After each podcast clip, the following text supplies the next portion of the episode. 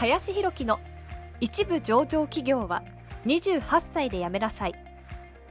この番組では28歳で一部上場企業を辞め現在教育不動産事業を中心に2社の経営を行う林弘樹がこれから起業独立フリーランスとして自由度の高い生き方を目指したいと考えている方向けに必要な知識マインドをお伝えしていきます。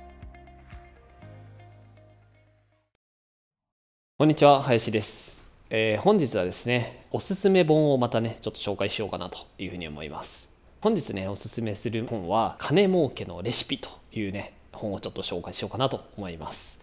まあ、あんまりね僕そのお金儲けとか、まあ、そういう本をね紹介するというか、まあ、自分自身もあんま見ることもないんですけれども、まあ、ちょっとね紹介されたっていうこともあって久々にねそういう類の本を読んだんですけれども、まあ、これはまあある程度ね知ってることももちろんありましたけれどもビジネスの本当に何て言うんですかね基礎っていうところで言うとですね、まあ、ある程度網羅されていて、まあ、こういう事業だったりとかこういう仕組みをね使っているビジネスっていうのはまあ、儲かりやすいというか利益が出やすいですよっていうことがですねいろんな事例をもとに書いてある本になっております。なので、まあ、これからですねビジネスをしようとか独立をしようと思っている方にとっては、まあ、ある程度こういうビジネスモデルがあるんだよっていうそのビジネスモデルさえも知らない方がですねやっぱり多いなというふうに思うので、まあ、この本をね読むと一通りパターンがね見えるんじゃないかなと思いますしまあ、どういう事業をねまず自分自身がやっていった方がいいのかっていうのが非常にね分かるんじゃないのかなというふうに思います。で僕自身もこの本をまあ読んでいてですね